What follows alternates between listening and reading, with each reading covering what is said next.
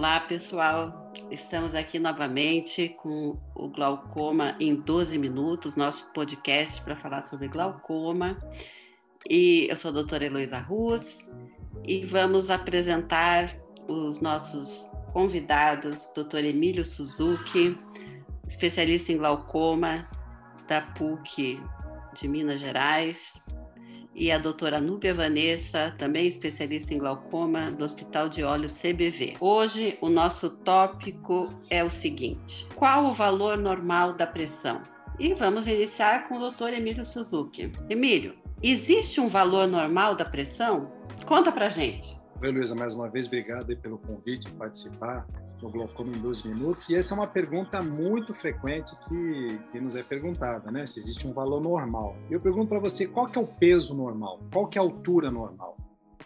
Né? De acordo com, com muitos fatores.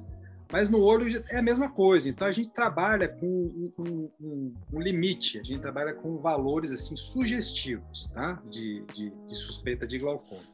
Então, muitos estudos clínicos populacionais tentaram, assim, nos trazer esse valor mágico de pressão. E eles, na verdade, não conseguiram falar para a gente, olha, é, é 30, é 25, exatamente como é. Tá? Então, a gente trabalha com valores, assim, estimados. Então, na prática, muita gente faz hoje, é, os oftalmologistas, né, os especialistas em glaucoma, utilizam, por exemplo, um valor de 18, por exemplo. Então, assim, até 18, a chance de você ter uma pressão fora do normal é menor. Se você tem um valor acima de 18, essa chance ela aumenta. Agora, isso não quer dizer que você tendo 18, 19, 20, você vai ter glaucoma. Como também não exclui você tendo 15, 16, você não ter glaucoma. Isso vai muito do raciocínio do médico, do oftalmologista que vai te, que vai te orientar, né?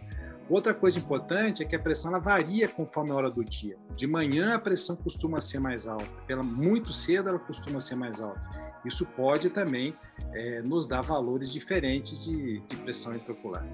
Então, de uma maneira geral, eu, Emílio, doutor Emílio, quando eu examino um paciente que tem uma pressão ao redor de 18 milímetros de mercúrio, esse paciente eu tenho que tomar um pouco mais de atenção. Pode ser que essa pressão não tenha nenhum tipo de problema, mas é uma pressão que geralmente nos causa um pouco de, de receio e nos, nos faz estudar um pouquinho mais esse tipo de, de paciente. Agora, uma questão, Núbia. É, é possível medir pressão em criança? Sempre medir a pressão em adultos, né? Mas é, é possível medir em criança? Como que a gente faz?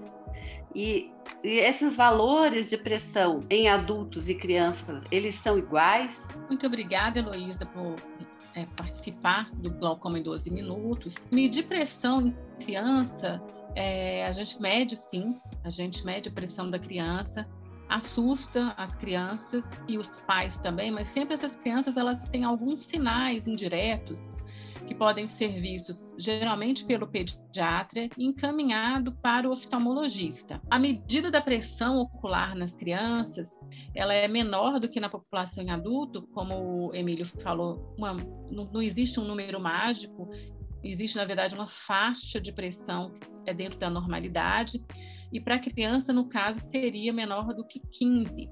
Porém, é, existem outros fatores que o médico oftalmologista acaba também é, levando em consideração, como é, o diâmetro corneano, como também o tamanho do olho, como alguns fatores indiretos da córnea, se você tem um leve edema e às vezes a pressão está dentro da normalidade.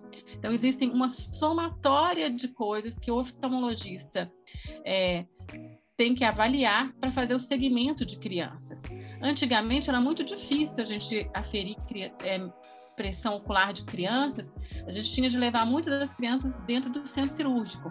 Hoje, com o advento dos novos é, tonômetros que a gente tem no mercado, isso ficou, na verdade, mais é, fácil de medir e às vezes não assustar tanto as crianças principalmente aquelas que fazem uso crônico de corticoides para crianças asmáticas, crianças que têm algum outro problema de saúde que precisa de usar corticoide cronicamente, que ele é um dos medicamentos que podem aumentar a resistência do trabeculado e com isso você tem um aumento da pressão ocular.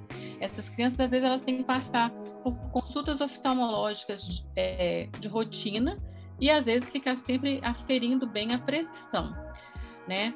Agora, assim, eu queria saber de você, Heloísa, é, como que seria, é, quais são as formas que a gente tem de medir pressão nos adultos e na população é, em geral, aqueles pacientes com glaucoma e os sem glaucoma? Como é que você acaba medindo a pressão? Eu já vou comentar isso, só quero pegar um gancho da, do que você falou das crianças com corticoide.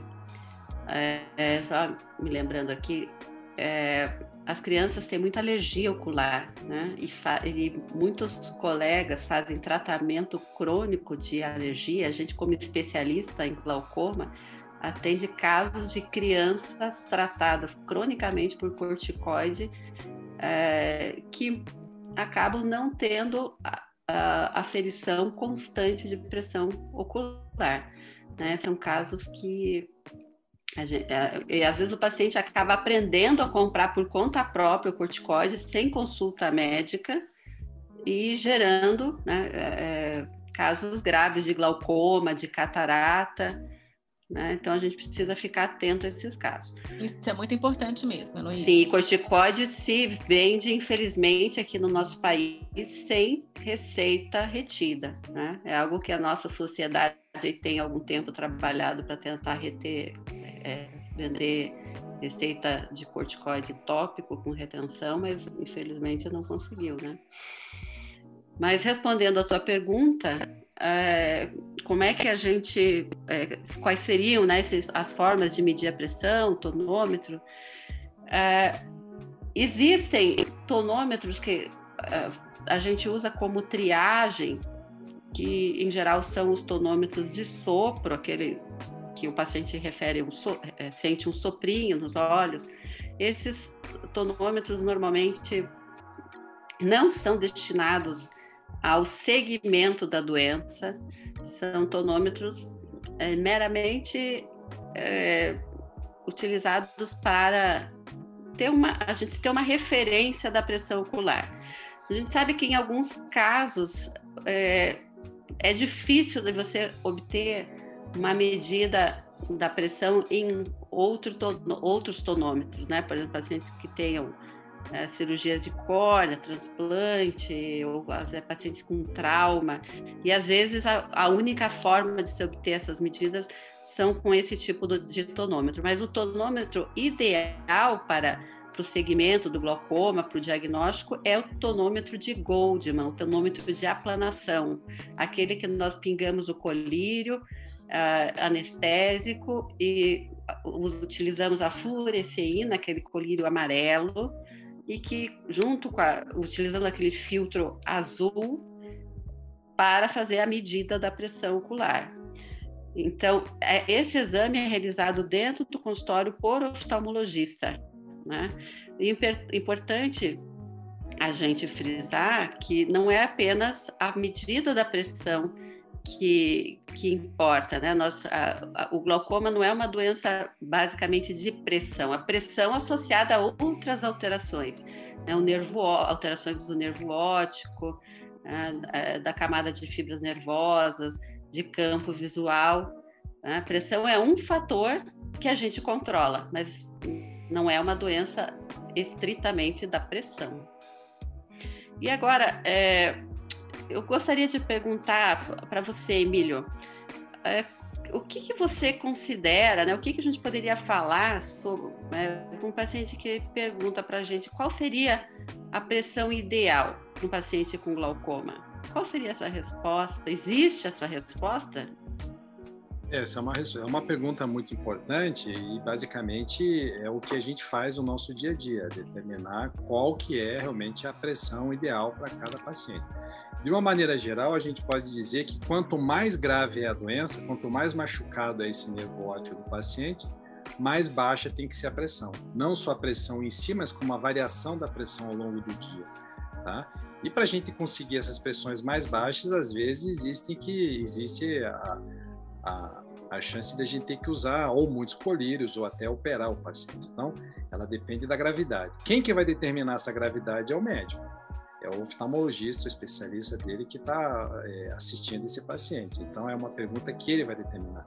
É uma pergunta que é, é quem vai responder é o médico que assiste. Agora, a pressão também, a gente não trabalha com um número único, a gente trabalha geralmente com zonas de segurança, né? Porque senão a gente entra em. o paciente entra, fica neurótico, né? Sempre querendo sempre o mais baixo. E não é assim que funciona. Então, a gente trabalha zonas de segurança. Às vezes, aquele determinado paciente pode ter uma pressão que pode variar de 12 a 15, outros que podem variar de até 18, outros que realmente tem que ser abaixo de 12, outros tem que ser abaixo de 10. Então, cada paciente é de, um, de uma maneira. E cada paciente que é examinado, a gente tenta determinar esse, essa zona de, de segurança de, de cada paciente. Então, um valor só não existe, né? São realmente essas zonas de, de segurança que a gente trabalha em cada paciente.